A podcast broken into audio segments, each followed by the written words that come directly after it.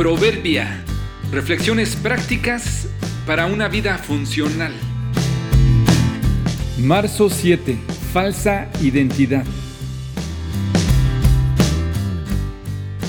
Entender quién eres facilita el saber qué hacer. Recientemente hemos tenido problemas con el suministro de Internet de nuestra casa. Eso nos ha llevado a estar constantemente revisando nuestra conectividad y revisando también nuestros dispositivos para reingresar nuestras claves de acceso. Irremediablemente encontramos los nombres de los dispositivos cercanos de los vecinos. Me llamó la atención los nombres de algunos que encontré. Uno está identificado como Batman, otro es Superman, uno más me parece que es Thanos. No lo había notado. Estoy rodeado de superhéroes y no lo sabíamos. Me daré a la tarea de descubrir de dónde vienen las señales para pedir su superayuda. Por supuesto que esto último es broma, pero los nombres con los que están identificados sus dispositivos de Internet sí es verdad. Seguramente que escogieron esos nombres para recordarlos con facilidad o para hacer algún chiste o broma con ello. Aunque ya en la vida real parece que todos, muy dentro nuestro, deseamos tener superpoderes para solucionar fácilmente las cosas. Otros, la verdad hay que admitirlo, viven con una falsa identidad. Fingen ser lo que no son y se esfuerzan por aparentarlo.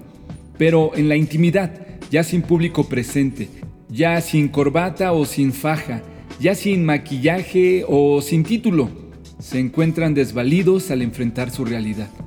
No estoy queriendo criticar a mis vecinos, solo uso lo que vi en las señales de Wi-Fi como ilustración. Probablemente ellos al detectar la señal de nuestra casa dirán que soy ignorante porque porque nuestro modem sigue con el nombre original. ¿Te das cuenta? Tanto los unos como los otros podemos aprender. Los que aparentan ser lo que no son deben aceptarse y los otros como yo, con nuestro dispositivo con nombre de la marca que lo fabrica, debemos entender que es posible cambiar.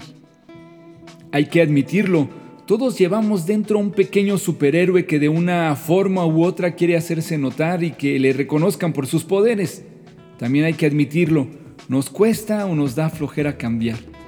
El reto para todos es saber quiénes somos en Dios, saber que en Él está nuestra verdadera identidad y avanzar hacia lo que Él tiene en mente para nosotros. No te resistas al cambio, pero no intentes ser quien no eres. Vengan, adoremos e inclinémonos, arrodillémonos delante del Señor nuestro Creador, porque Él es nuestro Dios. Somos el pueblo que Él vigila el rebaño a su cuidado. Si tan solo escucharan hoy su voz.